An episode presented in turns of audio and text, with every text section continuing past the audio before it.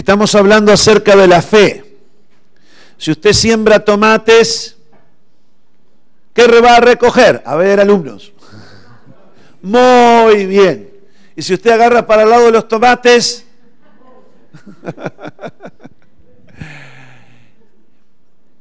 cuando yo era chico, era muy común en mi, en mi casa de, de la campaña, de mi pueblito escaso, que no habían más que unos pocos postes de líneas que iban de paso, y ahí agarrábamos el teléfono y se agarraba así, un aparato de madera, ahí en, el, en una sucursal de Antel que había,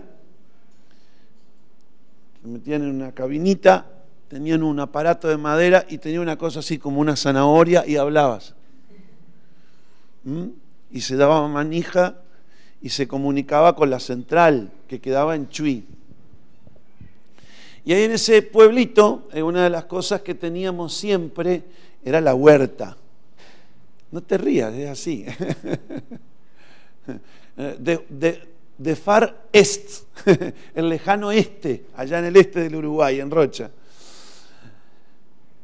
Y la huerta era, era, era una experiencia religiosa. Eh, allí plantábamos todo, los tomates, los, eh, como decía mi abuelo, el verdeo, todo lo que usted ahora come disecado, que el orégano, que el perejil, que el, no, allí era plantado y lo, lo recibíamos de la misma tierra, fresquito. Es más, salíamos para el, cantero de los oréganos, cortábamos, limpiábamos y, iba al, mediodía a la olla. Eh, y, obviamente cada semilla producía según su género. plantábamos orégano no para recoger tomates, obviamente. Y lo mismo pasa con la palabra de Dios. Nuestro corazón es el huerto. Y el Señor dice que la semilla es su palabra. Yo puedo sembrar semillas de salvación para recoger salvación, puedo sembrar semillas de sabiduría para recoger sabiduría. La Biblia habla de palabra de sabiduría. El apóstol Pablo dice, esta es la palabra de fe. En otras palabras, esta es la semilla de fe que sembramos, que hablamos. ¿Para qué? Para recoger fe. Yo quiero que ustedes sean un pueblo de fe, como lo era Josué y Caleb, un pueblo de fe, una generación de fe y conquistadora de las promesas de Dios. Josué y Caleb fueron los únicos que pudieron entrar a la tierra prometida y conquistarla. La promesa de una tierra prometida fue para todo el pueblo, para las doce tribus. Sin embargo, solo Josué y Caleb pudieron conquistarla. Lo mismo pasa hoy. Las promesas de Dios son para todos para ti, para mí y para todos los que, y para todos los que me ven y para todos los que me escuchan. Pero no es para todos la fe. Hijos, por favor, no es de todos la fe. Pero yo sé que ustedes son una generación de fe, son un pueblo de fe, porque estoy sembrando fe cada semana en ustedes. ¿Y qué espero recoger? Que ustedes sean gente que le crea a Dios. Promise keepers, guardadores de las promesas de Dios para conquistarlas, para hacerlas realidad en su vida, como yo las estoy haciendo realidad en la mía. Hoy voy a predicar sin pelos en la lengua. El tema hoy es caminando sobre las aguas, walking on water caminando sobre las aguas. Y el pasaje que vamos a leer es uno muy conocido, que está en Mateo capítulo 14, verso 23 al 33. Lo vamos a leer en la nueva traducción viviente, ¿no? No. bueno, vamos igual. Despedida la multitud, ahí estaba Jesús predicando, haciendo milagros y enseñando al pueblo. Y despedida la multitud, subió al monte a orar aparte. Y cuando llegó la noche, estaba allí solo, en el monte, en un, cerro alto. Y ya la barca en que había mandado los discípulos antes que él estaba en medio del mar, azotadas por las olas, porque el viento les era contrario. Más a la cuarta vigilia, esto significa a las tres de la madrugada, Jesús vino a ellos andando sobre el mar, caminando sobre el agua. Y los discípulos vieron, viéndole andar sobre el mar, se turbaron diciendo, es un, un fantasma. Veo que cuando uno tiene miedo ve distorsionado a Jesús, ¿no? No lo ve como lo tiene que ver. Por eso no es bueno tener miedo en el corazón, para poderlo ver claramente. Cuando Jesús eh, se te presenta en medio de tus adversidades, en medio de tus luchas y eso, y estás con miedo en el corazón, no tienes una perspectiva correcta de ti. Un fantasma viene para qué? No sé, para asustarme, para hacerme algo malo. nadie dice, uy, un fantasma, qué bueno, estoy salvo ahora. No, eh, viene para algo que no se sabe qué es, pero no es bueno. Bueno, así le pasó a los discípulos. Y dice, que dieron voces de miedo. ¡Oh! Dijeron todos en coro. Entonces, Respondió Pedro. No, me parece que te salteaste unos versículos. Eche para el 27. Pero enseguida, que lo vieron como fantasma, Jesús le habló diciendo, tened ánimo, yo soy, no temáis. Entonces le respondió Pedro, bueno, si eres tú, Señor, manda que yo vaya a ti sobre las aguas. Miren las cosas que se le ocurren a Pedro, ¿no? Así al toque nomás. No, yo, soy el que vengo caminando. Dice, a ver, a ver, a ver, si sos tú, eh, a ver, manda que yo también vaya. Como diciendo Pedro, a ver, a ver qué me dices ahora. Está todo bien que tú camines sobre las aguas. Que tú camines sobre está bien, te lo creo. Pero que yo camine sobre las aguas.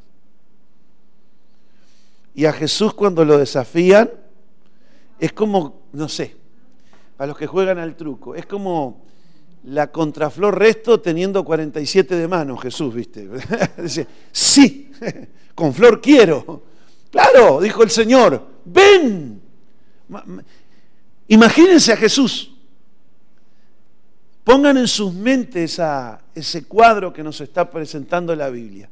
Por eso me apasiona Jesús. Quisiera verle la cara a Pedro y al Señor, ¿no?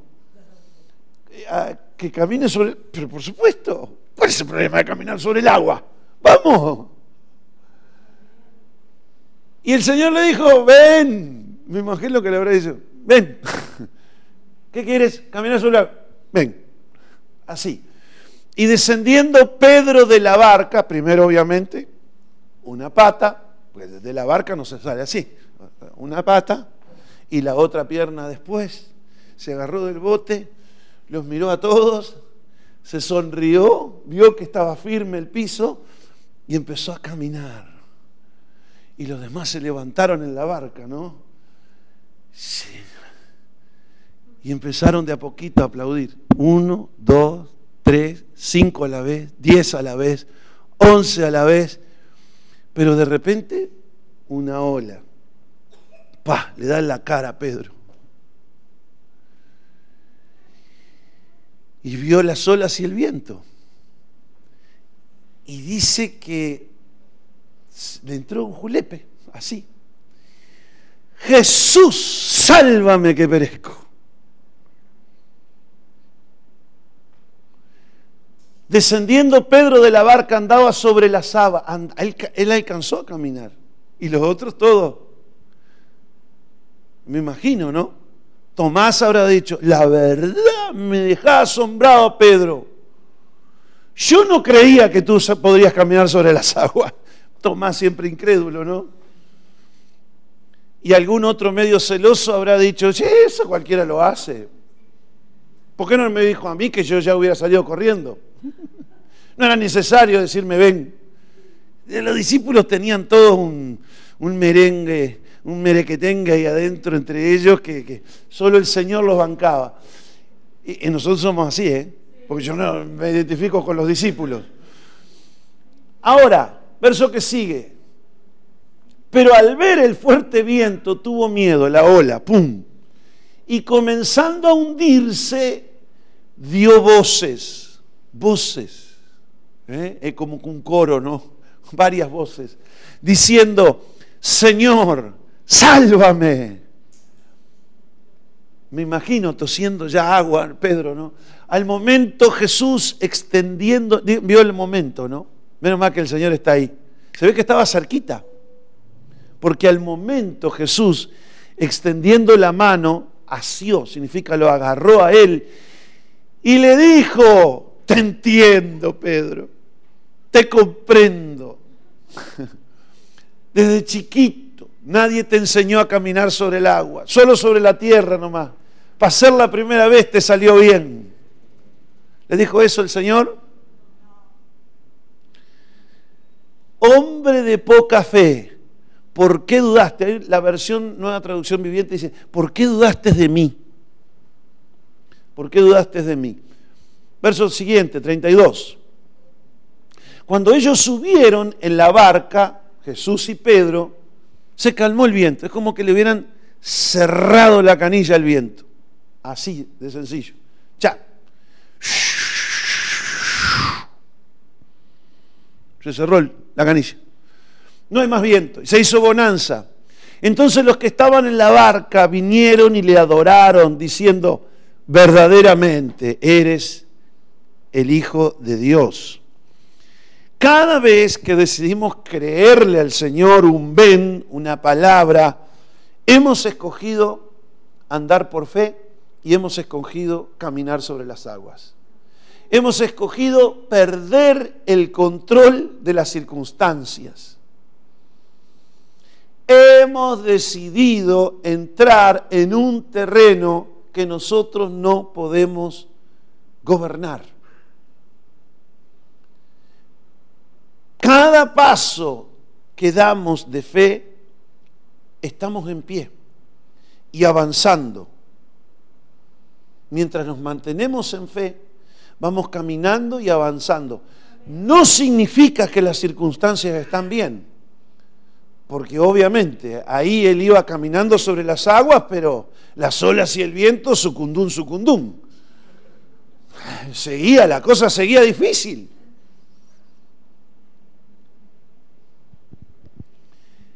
Nada cambió en lo externo, pero él iba sobre esas cosas. Lo mismo pasa cada vez que nosotros decidimos creer una palabra de Dios, decidimos caminar sobre las aguas. Decidimos en medio de adversidades ir superándolas, ir hacia Jesús, ir, vamos pasando ese tiempo de prueba. Porque cada vez que tú decides creer a cualquier cosa que está en la Biblia, la crees y la crees de todo corazón y la asumes como tuya, cada vez que pasa eso, viene la prueba. No te creas que crees. Entre el crees y verás la gloria de Dios, no significa que todo va a estar en grande bonanza. Cree y verás. Y verás que la gloria de Dios te va a llevar sobre las aguas, pero no a veces sobre circunstancias muy bonitas, sino dificultosas. Cada vez que crees, tu corazón, donde se sembró esa fe, va a estar expuesto a grandes pruebas, así, a olas que te van a pegar en la cara, al viento que te va a querer tumbar Santiago capítulo 1, versos 2 y 3. Amados hermanos, cuando tengan que enfrentar cualquier tipo de vientos y olas, esto es, cualquier tipo de problemas, considérenlo como un tiempo para alegrarse mucho. Hermanos míos, tened por sumo gozo cuando os halléis en diversas pruebas. Ahí la palabra diversas es pruebas de varios colores. Sabiendo, sabiendo, sabiendo, sabiendo, sabiendo. Ahora te permito ser un sabiondo, pero de las cosas espirituales, ¿no? Sabiendo, tienes que saber que la prueba de vuestra fe, la prueba de vuestra fe, es decir, la prueba de que tú creíste algo son circunstancias adversas, diversas pruebas, diversas circunstancias. Tú crees algo y las cosas externamente empeoran. Las circunstancias por las cuales el diablo te trata de predicar se van a empeorar en gran manera. De hecho, cuando tú comienzas a creer, una de las cosas que las personas me han dicho es, desde que soy cristiano parece que las cosas han empeorado. Y es muy, muy posible eso. ¿Por qué? Porque esa es la prueba de la fe. La prueba de que creíste es una palabra. Pero además, eso te produce algo que a todos nosotros nos falta, que es paciencia. Paciencia también significa perseverancia. La palabra en el griego ahí también significa perseverancia en medio de la adversidad. Es decir, lo que el Señor te dice es, ¿creíste algo? Ok, ven, vamos arriba, esa promesa es tuya. Las circunstancias se ponen totalmente adversas, sigue creyendo en medio de esas circunstancias adversas. Sé perseverante, desarrolla músculo espiritual. El Señor te quiere ver con ravioles espirituales, con, con, ¿eh? que saques bíceps, tríceps, cuádriceps, porque eso te hace fuerte en tu carácter, te hace constante, constante. Uno de los problemas que nosotros tenemos es el problema de carácter. El carácter es, es como aquello, samba de mi esperanza, amanecida como un querer. Cae de nuevo. Sueño, sueños del alma que a veces mueren sin florecer. Y cae otra vez para Como una montaña rusa. A veces estamos pum pum para arriba y a veces pum pum para abajo. Así es el ser humano. Entonces el Señor nos quiere así, continuamente contentos. ¿Qué dice? Regocijaos en el Señor siempre, orad siempre, sin cesar, sed constantes en la oración, no dejen de congregarse como algunos tienen, porque eso eh, pasaba antes, ahora no, por costumbres. Todo eso significa que nuestra vida espiritual no es un electrocardiograma, no es una cosa así, sino que es así. Imagínense que yo vengo a predicarles un, día. Bueno, hermano, quiero contarles todas las luchas que tenemos. Dios sabe. Vamos a estar orando. Pobre, se van de aquí y hacen todo un, grupo de WhatsApp que, que lo encabezan de salvemos al pastor. Pobre hombre. da lástima, regala lástima. ¿Por qué pasa eso? Porque hay variaciones continuamente. Pero la vida espiritual nuestra tiene que ser una sola, una sola línea.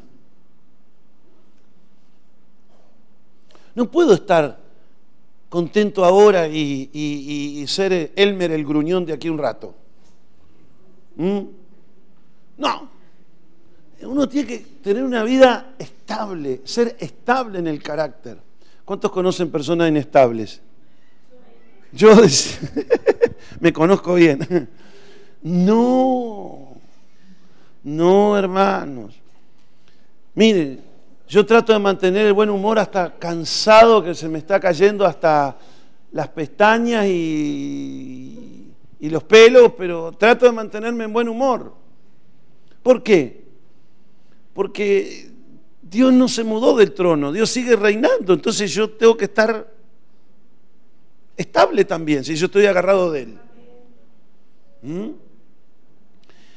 Ahora bien, cuando nos hallamos en diversas pruebas y nosotros seguimos creyendo, a pesar del viento, de las olas, a pesar de los síntomas, a pesar de las de aquellas cosas que quiero que cambie y no cambie y se empeoran, y yo sigo haciendo eso, entonces me voy fortaleciendo en mi carácter y teniendo un carácter estable. ¿Qué hace la gente que, hace eh, el amigo acá que va al gimnasio? No me da que levanta pesitas de 300 gramos, ¿eh? que Dios te mostró que solo la de 300 gramos. No, tienes que levantar de un kilo, las mancuernas, ¿verdad? Y hay que estar ahí. Empecé con cinco. Uno, dos, tres, cuatro, cinco. ya hoy por hoy, ya bastó. Mañana, cinco. Así un mes. Al mes cambia, si no voy a poner, voy a hacer más. Y voy a poner, en lugar de un kilo, un kilo cien. Y voy a hacer seis por día. Y bueno, por lo menos te vas haciendo. Y si tú quieres estar fuerte, te aseguro que tienes que levantar algo que te permita esfuerzo, algo que te, que te haga superar lo que tú haces normalmente. Lo mismo pasa con las pruebas. Las pruebas vienen para eso, para que tú le saques ravioles al, carácter. Para que tengas un carácter firme, estable. ¿Cuántos dicen amén a esto? ¿Quieren seguir creyéndole al Señor? No le voy a, no le voy a vender humo. Si ustedes creen y vienen y creen y reciben palabra y absorben y reciben, van a estar en continuas pruebas. Pero no se asusten, porque la prueba de la fe, la prueba de lo que creíste a la palabra de Dios, atrae las circunstancias adversas. Pero tenga la paciencia y la constancia después de un buen tiempo, su obra completa en nuestro carácter para que estemos perfectos y cabales, dice el verso siguiente, en todo lo que Dios quiere. Dios quiere hijos maduros, estables, estables espiritualmente, emocionalmente, mentalmente. Vino cuando dice, uy, este anda loco hoy. Ayer anduvo cuerdo, pero hoy anda loco. Por eso esa inestabilidad. Dios nos quiere estables, una sola, íntegros, de una sola tela. ¿Ok? vamos a comprobar que cada vez que creemos como Pedro, siempre vienen pruebas. Y aquí vimos que es la prueba de la de la fe. La prueba viene por la fe, por haber creído.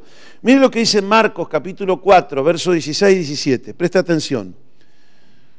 Jesús está explicando aquí la parábola del sembrador que parte de la semilla que el sembrador sembró cayó en un buen terreno, otra en mal terreno, otra junto al camino. Y cuando explica la que cayó, las semillas que cayeron sobre la tierra rocosa, Jesús dice, representan a los que oyen la palabra, el mensaje, y de inmediato lo reciben con, con alegría. Lo reciben con alegría, con gozo, dice ese versículo. Verso 17, pero no tienen raíces porque es piedra y no, no, no, no se extiende la semillita con sus raíces a una tierra fértil. Entonces no dura mucho porque sale el sol y quema las raicitas de esa semilla. Y acá dice, cuando no tienen raíz en sí mismo, sino que son de corta duración, porque cuando viene la tribulación o la persecución por causa de qué? De la palabra, luego tropiezan. Mire esta versión lo que dice. Pero como no tienen raíces profundas porque el terreno es pedregoso, no duran mucho y se seca la planta. Asimismo, cuando la persona recibe el mensaje, le vienen problemas y son perseguidos por creer la palabra y entonces caen. Bueno, hay que sembrarle otra palabra más para que se levante. Mm. Lo cierto es, y lo que quiero comprobar acá es, que cuando tú tomas una promesa, algo que tú le crees a Dios, el acto siguiente es complicación, es persecución. Ah, otra vez te vas a la iglesia. ¿Por qué no te llevas el catre a la iglesia también? ¿Eh? ¿Por qué no te vas a vivir a la casa con el pastor? ¿Mm? ¿Y ahora qué bicho te picó? Ahora te pasas en la iglesia. Ahora no cocinas. Ya no puedo ir contigo los domingos a la feria. Porque no, el señorito está para la iglesia nomás. Es solo para alabar a Dios. ¿Mm? Bienaventurados los solteros.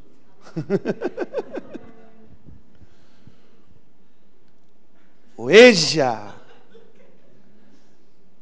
Sí, o ella. Claro, y las cosas que le dicen los maridos ni le cuento. Una vez, una vez venía una hermana y me decía, ¿sabe lo que me dice mi marido?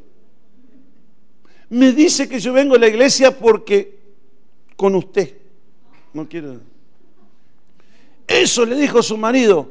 Yo voy a ir a hablar con él. No, no, no vayas. Que usted no sabe lo que es mi marido. Se enoja y usted no sabe. No, no, no, pastor, no vaya. No, no, dígame dónde trabaja que yo quiero hablar con él. No, usted está loco. Bueno, tanto le insistí hasta que me dio el lugar donde trabajaba. Era invierno. Era de noche. Y la chinita me tenía.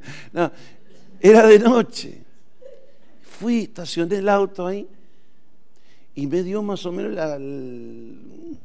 una foto de cómo era el marido.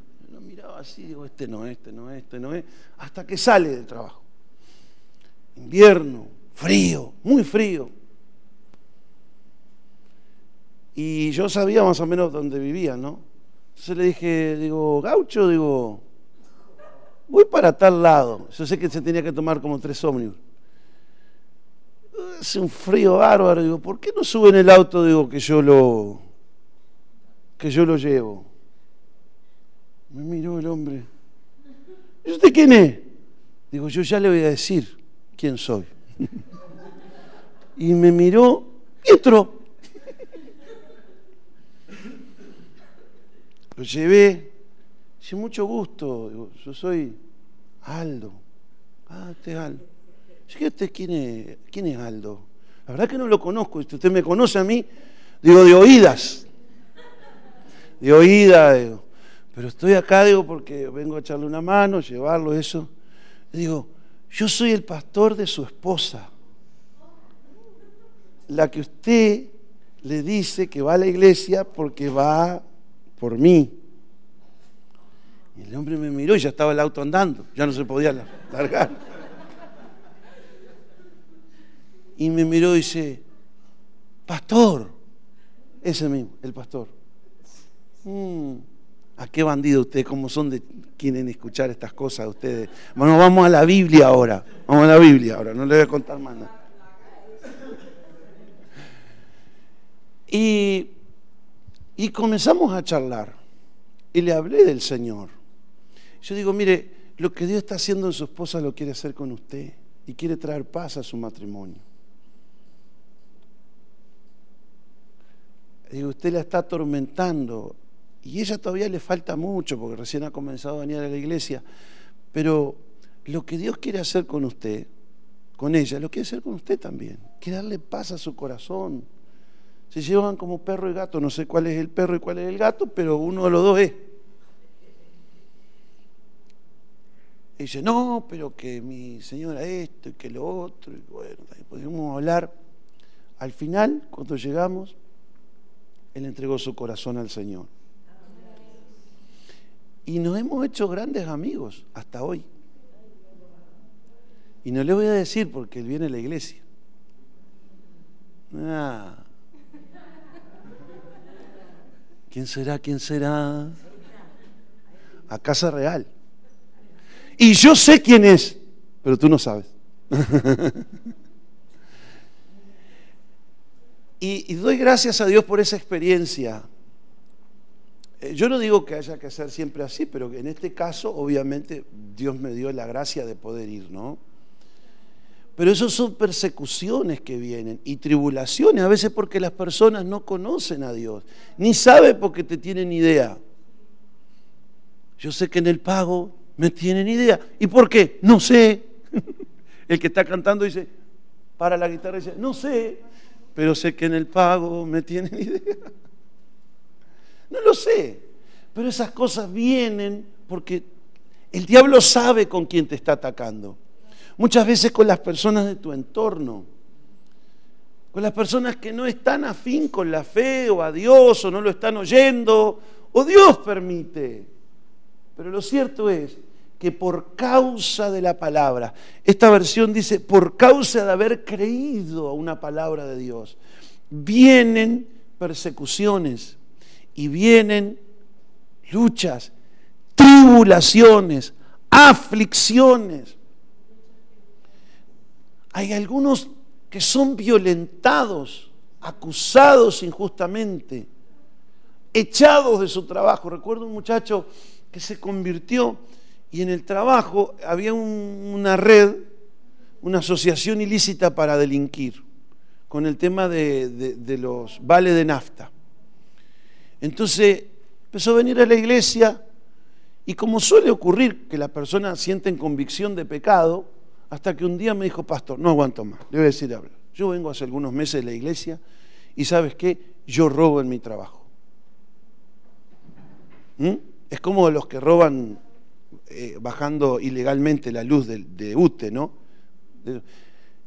espero que la UTE nos dé un bonus track a, Casa Real porque ya muchos se han arrepentido de estar colgados y han ido a... ¿eh? Dios sabe, y espero que el presidente de UTE también, la presidenta de UTE. Y, este muchacho me dice, no, yo me siento mal, cada vez que agarro esa plata, tramituche, ¿vio? Que hágame una nota por, por 30 litros de nafta y, y en realidad ponga 20, una cosa así. Este, y lo otro repartían y parto y reparto y me quedo con la mejor parte, una cosa así. Y, ¿saben qué? Eh, lo dijeron, ¿cómo que vas a dejar robar ahora? Y ahora tú sabes toda nuestra... y el hombre quedó mal, mal, mal, quedó. Y dice, ¿y ahora qué hago?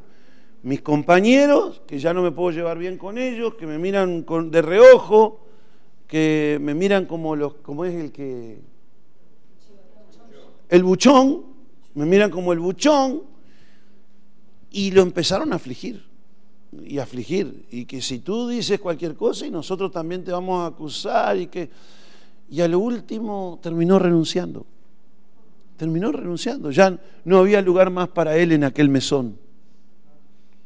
Dejó hasta el día de hoy. ¿Quién es pastor? No, sean no sean curiosos. No os curioséis, primer mandamiento. Entonces, siempre que tú crees una palabra de Dios, hay una prueba. Viene la dificultad, pero tú tienes que seguir creyendo ahí. Pedro se bajó del bote y empezó a caminar. Y las olas y el viento, sucundum, sucundum. Empezaron a golpear. ¿Y qué es lo primero que sale en el momento de la prueba? Sale todo lo que no es fe. de Dios. Sale todo lo que contamina nuestro corazón. A saber, temor, temor. Dice que daba voces de qué? Pedro, ¿de qué daba voces? ¿De qué daba voces? De miedo. Claro. Y de la abundancia del corazón habla la boca. ¿Dónde radican nuestros miedos? En el corazón. Aunque un ejército acampe contra mí, ¿no temerá? Mi corazón. Aunque contra mí acampe diez millares de gente, dijo el salmista, no temerá a mí mi corazón. Porque con el corazón se tiene miedo y con la boca se confiesa. es al revés. Eh, nuestro corazón tiene que ser un corazón creyente. Si confesares con tu boca, si creyeres en tu corazón que Jesús es el Señor, que Dios le resucitó de los muertos, y dice, porque con el corazón se cree y con la boca se confiesa. Por el contrario, cuando viene la prueba, si hay temores ocultos, con el corazón se teme y con la boca se da voces de ese temor. Entonces, ¿cómo yo sé en el momento de la prueba, cómo voy pasando la prueba? Si me voy a hundir o si voy a llegar al objetivo. Bueno, ¿qué sale? Temor. Sale temor. Dice que dio voces de miedo. Segundo, cuando vamos pasando las pruebas, y no estamos actuando ya en la misma fe que al principio, nuestras oraciones son como luchando con Dios para que nos dé algo.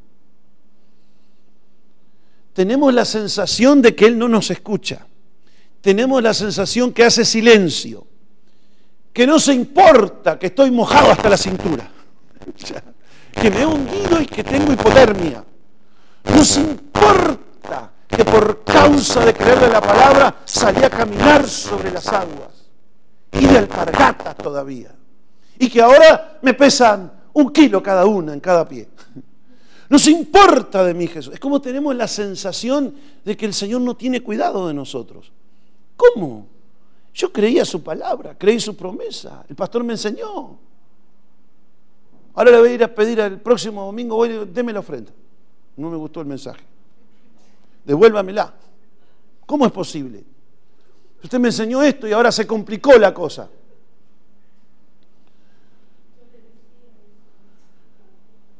¿Y qué es lo que surge ahí? Surge una sensación en la prueba de que, ¿y, Dios? ¿Y Jesús? Y no va a hacer nada. ¿Y Jesús? Y gritamos, Jesús, sálvame. Como si estuviera lejos Jesús. Y Él está ahí cerquita. Al instante dice, está de nosotros. Como que el Señor dice, está bien que clame, pero no me aturdas. No me estreses con tanto grito. Sálvame. Pero si, si mi oficio es salvar?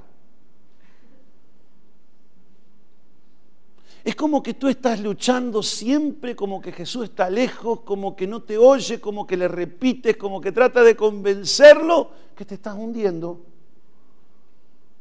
Pero Él tiene cuidado de nosotros. Tiene cuidado a pesar de lo que uno vive. Él está al tanto de todos nuestros peligros. Ese es el momento de la prueba de la fe. Es cuando tú tienes que enrabietarte y decir, he decidido confiar en el Señor. No me va a fallar, porque Él dice en su palabra, nunca te dejaré, nunca te desampararé. La versión nueva traducción viviente dice, nunca te fallaré. Lo otro que ocurre es que a mí me parece que me estoy hundiendo porque el piso es acuoso. No me estoy hundiendo porque el piso es acuoso, porque Jesús está sobre el mismo piso y no se hunde. A veces me parece que es por el viento y las olas, pero no es ni por las olas, ni el viento, ni por el viento, ni las olas, ni la marea, que me mareo. Porque Jesús está ahí y no le pasa eso. lo que me está hundiendo a mí es que mi fe está fallando. Ah, es diferente. Yo podría decir, claro, ¿no te das cuenta? ¿Cómo no voy a hundir si el agua está mojada? Si la ley de la gravedad me tira hacia abajo. No, eso no es problema. Cuando hay fe, eso no es el problema. El problema es que falla nuestra fe. Nadie se hizo problema para venir hoy a la iglesia porque tenía el, dinero para el boleto, tenía las patitas sanas o bien tenía un vehículo. ¿Verdad que no? ¿Cuándo se manifiesta el problema? Cuando no tengo la manera de solucionarlo. Y la manera de solucionar las cosas en el momento de la prueba es con fe. ¿Con fe en qué? En lo que Jesús dijo. Esa es la manera de solucionarlo. Por eso el Señor no se hace problema por permitir pruebas, pero sí se hace problema, entre comillas, por nuestra fe. Se lo muestro por la palabra. Marcos capítulo, perdón, no es Marcos. Lucas capítulo 22, versos 21 y 22. Simón, Simón, Satanás ha pedido zarandear a cada uno de ustedes como si fueran trigo. Claro, los discípulos eran trigo, excepto uno que era cizaña. Y los demás eran trigo. Ahora, el problema es que no eran trigo limpio. Y había que zarandearlos. Y el Señor permitió que los zarandearan como a trigo. Pero yo he rogado en oración por ti, Simón, para que tu fe no falle. La versión que ustedes leen ahí es no falte. De modo que cuando te arrepientas y vuelvas a mí, fortalezcas a tus hermanos. El Señor le ha prometido a, Simón perdonarlo, 70 veces 7. Pero Pedro tiene que creer eso para poder volverse a Dios. Por eso, el Señor lo que está haciendo es que no le falte la fe para arrepentirse y creer que yo le perdono y lo recibo. ¿Cuántos están aquí? Entonces, Él no evitó las pruebas. De hecho, ni para ti ni para mí el Señor va a evitar pruebas. No va a evitar que las circunstancias se agraven. No lo va a evitar. No es que no tiene cuidado de ti, es que Él está permitiendo la prueba de tu fe. Para que sometida tu fe a prueba, sea hallada pura, más pura que el oro. Y pueda Él darle alabanza y añadirle gloria a la fe que te da. Entonces no no pienses que Él no te escucha, no pienses que, no pongas en duda. Jesús le, le, dijo a Pedro, ¿por qué dudaste de mí? Por y el viento. Ah, mira qué lindo. Cualquier vientito ahí te, ya te hace dudar de Jesús. No es posible eso. Entonces, es inevitable que la prueba vendrá. Lo que el Señor está rogando es que tu fe no falte, ni falle. Ahora, como yo ya sé eso, ¿qué hace el pastor Aldo? Le cree a Dios. Las cosas se ponen peor, cada vez más difíciles. Y a mí me quiere entrar la, la, la, el desánimo. ¿Quién es? Yo soy el desánimo Fernández. Déjame entrar. Mire tú, Has invertido tiempo en los obreros, en los discípulos. No lo valoran, se van. Miren tú, trabajas de sol a sol. ¿Y qué has logrado? Entonces, levanto el escudo de la fe y hablo inmundo. Va a ganar. Cállate la boca, diablo. El Señor es fiel a sus promesas. Ningún trabajo para el Señor es en vano. Sí, es en vano. Mirá el Pedro. Ese sí que laburaste en vano y todavía salió a hablar mal tuyo.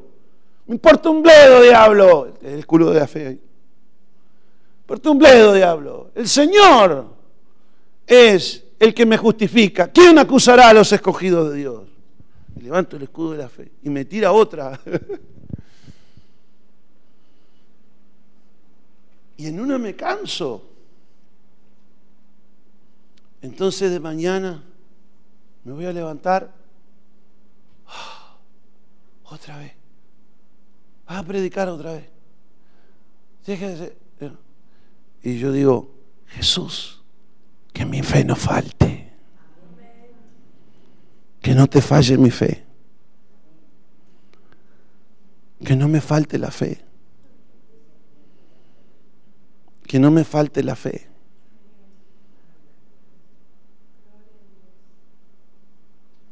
Las circunstancias son totalmente adversas, desanimantes, agotantes, paspantes, irritantes. Que no me falte la fe, Señor. Que no me falte la fe. Yo ya sé que no es un problema del agua, ni del viento, ni de las olas. Sé que es un problema de mi fe. Fortalece mi fe. Ponle espinacas celestiales para que mi fe otra vez esté firme.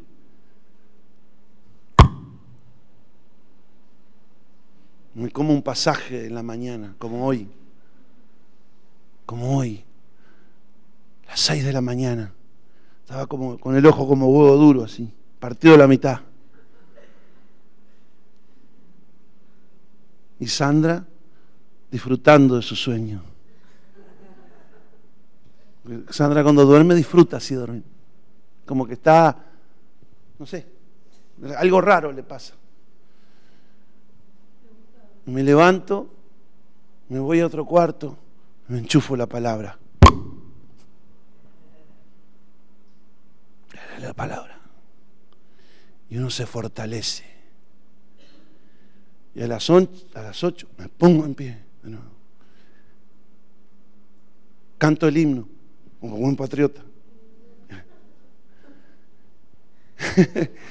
y dale, porque sé que soy zarandeado, pero es para mi bien. Es para fortalecer mi carácter. Es para seguir creyendo. Y cuando me falta, ¿vieron? Nunca le ha pasado el auto de ustedes que, bueno, auto, no sé, un mosquito de eso, de una, bicicleta con, con motor que cuando empieza a quedar sin nasta empieza a... veces nos pasa así, pero Señor, que mi fe no falte. Yo sé que tú no fallas. Yo sé que el problema no es el agua. Yo sé que el problema no son las circunstancias. Que mi fe no falte. Que tú estás conmigo. Que tú nunca me fallarás. Que tú nunca me dejarás que tú eres mi sombra a mi mano izquierda y a mi mano derecha, que tú eres el guardián de mi alma, que tú eres mi refugio, que tú eres Emanuel, Dios con nosotros. Que no me falte, yo ya sé eso, pero que no me falte la fe, Señor, para creer que contigo todas las cosas son posibles. Todo eso pasa en el momento de la prueba de la fe. Ahora, Deja ya de estar el modo como de, como de convencer a Jesús que te dé algo. Que la fe dice que ya lo recibiste. La duda y el temor, la incredulidad, te hace sentir que no recibiste. Pero la fe te da la certeza que ya es tuyo. ¿Se acuerdan de Ana? Ana oró y lloró por su hijo. El sacerdote la confundió pensando que estaba ebria. La acusó mal. Sin embargo, después de derramar su alma y su corazón en oración, la Biblia dice que ya no estuvo más triste. Ella no salió con el bebé en su panza, pero salió con la plena convicción de que lo había recibido. Ya no estuvo más triste. Voy a reiterar lo que dice la versión Dios habla hoy de Hebreos 11.1. No, no quiero dejarla, la he mencionado durante varias semanas y la voy a mencionar hoy. Hebreos 11.1, en la Dios habla hoy.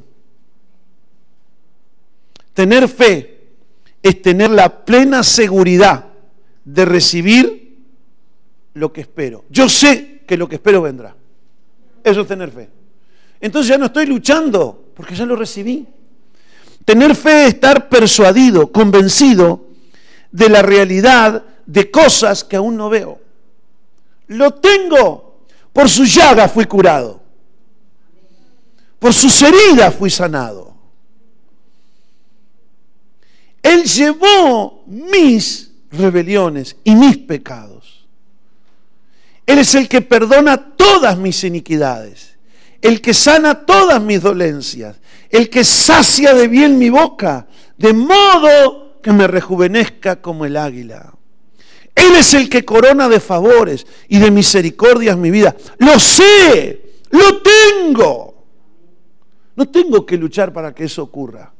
Lo espero, lo veré. Y las circunstancias te predican lo contrario, ¿no? Pero yo debo mantenerme creyendo eso, no como queriendo conquistar a Dios para que me dé eso. Tener fe es, lo tengo, ya está, es mío. Dios lo dijo, Dios lo prometió, eso me pertenece. El que tiene fe dice lo que dice el Salmo 56, 4. Alabo a Dios por lo que Él me ha prometido es en Dios en quien confío. ¿Por qué habré de tener miedo? El que tiene fe dice así, alabo a Dios por lo que Dios me ha prometido. Yo en Él ahora confío, tengo lo que Él me ha dado. ¿Por qué de tener miedo? Es una de las cosas que te tienes que preguntar a la hora de la prueba. ¿Por qué has de tener miedo? No es que te vas a morir y me voy para el cielo. Estar con Cristo es mucho mejor. No hay RPF, no hay IVA, no hay impuesto a la puerta, no hay... Y después un montón de impuestos que inventan. Entre otras cosas. No hay inseguridad, el diablo fue echado ya. Pablo dice estar con Cristo es muchísimo. Estoy puesto en Pablo dijo, estoy puesto en estrecho. Estoy diciendo, ¿qué, hago? Estar con Cristo es mejor. Pero cuando veo el pueblo que todavía le falta, llego por causa de los que están aquí abajo, me es necesario seguir. Bueno, gloria a Dios.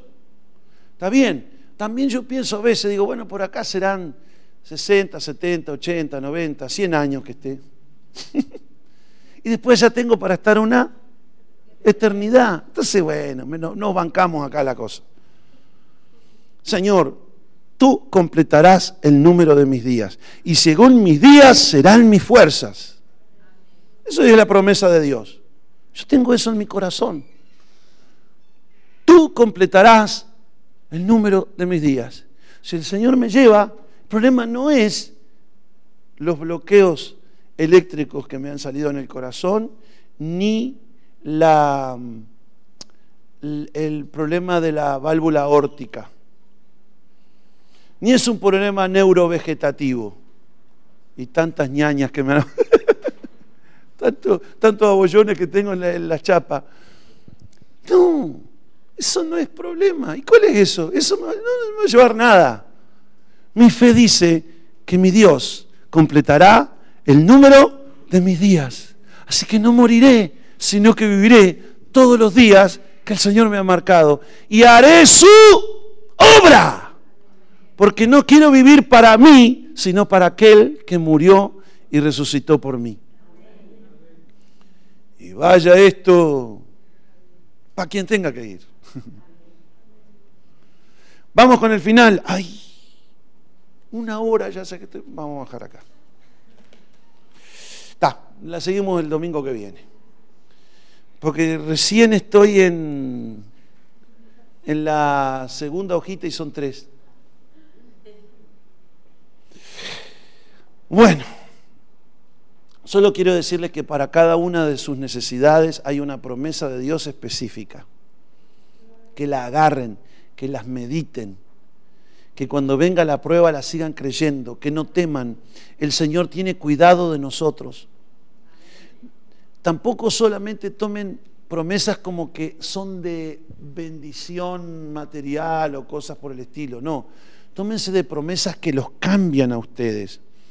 El apóstol Pedro dice, tenemos grandes y preciosas promesas que nos llevan a participar de la misma naturaleza de Cristo. Grandes y preciosas promesas que me llevan a participar de la misma imagen de Cristo. ¿Quién viene? ¿El pastor o Jesús? ¿Cuál de los dos? Muy parecidos. Tienen tenemos promesas de que podemos participar de la misma imagen, naturaleza y esencia de Jesús. De modo que el que me ve a mí, lo ve a Él. Te ve a ti, lo ve a Él. ¿Cree eso? Cuando tú le dices eso a Jesús, es como decirle contraflor al resto. Y Él tiene 47, el máximo que puede lograr. Entonces dice, quiero. Él siempre dice quiero a eso. Me gusta porque yo sé que cuando uno tiene esos arranques así como, como Pedro, que nos llevan a tener que creer algo por algo grande, y el Señor dice, dale, vamos. ¿A qué quieres lograr eso? Vamos, el que cree en mí, las obras que yo hice y aún mayores hará, porque yo estoy a la diestra del Padre. No solo como sumo sacerdote para ministrar lo que nosotros presentamos al Padre en oración, sino porque de allí enviaría su Espíritu, que va a venir para fortalecernos en fe y lograr aquello que hemos creído. ¿Ok? Quiero que se queden con eso la semana que viene. Vuelvo otra vez con el mismo versículo, el mismo pasaje, y ahí enganchamos la otra mitad. ¿Les parece? ¿Sí? Está, porque si no se van a ir así. Se les va a empezar a ensanchar el estómago. Van a quedar panzones espirituales. Y tienen que sacar ravioles, obviamente. Pongámonos de pie. Dile Señor, yo quiero ser lleno de fe. Una fe que te agrada. Una fe que se mueve por amor. Una fe que te haga sonreír, Señor. Quiero que mi fe traiga la luz a, lo natural, natural, todo lo que tú has prometido, todo lo que tú has prometido y que está en lo espiritual, que está en lo espiritual. Quiero hacer realidad, Señor. Quiero hacer realidad, Lo que no veo, lo que no veo, pero que lo tengo como una realidad, pero que lo tengo con una como si lo viese naturalmente, como si lo viese naturalmente. Señor, yo quiero la experiencia, Señor, yo quiero la experiencia de vivir en fe, de vivir en agradándote en todo, agradándote en todo. Señor, yo te ruego ahora, Señor, yo te ruego ahora que me des una doble porción que me des una doble porción del espíritu de fe. del espíritu de fe. Y que me llenes de fe y que me llenes como de lo fe, fue Eliseo como lo fue Eliseo, como lo fue Esteban, Señor. como lo fue Esteban, Señor. Yo sé que esto es tu voluntad. Yo sé que esto es tu voluntad. Que si te pido algo, me oyes. Que si te pido algo, tú me oyes. Me oyes porque es tu voluntad. Me oyes porque es tu voluntad. Y tengo lo que te he pedido. Y tengo lo que te he pedido. Está en mí. Está en mí. Vive en mí. Vive en me mí. pertenece. Me pertenece. Esa doble porción. Esa doble porción. Del Espíritu Santo. Del Espíritu Santo. Y del Espíritu de fe. Y del Espíritu de fe. En todo lo que el Espíritu Santo es. En todo lo que el Espíritu una Santo doble es. porción. Una doble porción. Él es espíritu de sabiduría. Él es espíritu de sabiduría. Y yo tengo una doble porción. Y yo tengo una doble Él porción. es espíritu de poder. Él es espíritu de poder. Y yo tengo una doble Y yo porción. tengo una doble porción. Él es el espíritu de Él fe. es el espíritu de fe. Yo tengo una doble Y yo porción. tengo una doble porción. Él es el espíritu de Él verdad. es el espíritu de verdad. Yo tengo una doble Yo tengo porción. una doble porción. Él es el espíritu de gracia. Él es el espíritu de gracia. Yo tengo una doble Yo tengo porción. una doble porción. Él es el espíritu de oración, Él es espíritu de, De la oración, intercesión. de intercesión, de la adoración. de adoración. Y yo tengo Y yo tengo una doble porción. una doble porción. Lo tengo, Señor. Lo tengo, Esta Señor. es tu voluntad. Está en tu voluntad. Esta es tu promesa. Esta es tu promesa. Que si algo pido, que si algo en oración, en oración, creyendo, creyendo, lo recibiré. lo recibiré. Me pertenece Me pertenece. y te doy gracias Y por te ello. doy gracias y te por doy eso. gloria por ello. y te doy Y gloria por alabo, Señor, Te alabo, tu Señor, palabra, tu palabra por estas grandiosas por estas y preciosas preciosas promesas, promesas que tú me has dado. que tú me has dado. Gracias, Señor. Gracias, En Señor. el nombre de Jesús. En el nombre de Jesús. Amén. Amén. Amén. Denle un Amén. fuerte aplauso al Señor. Ya es nuestro.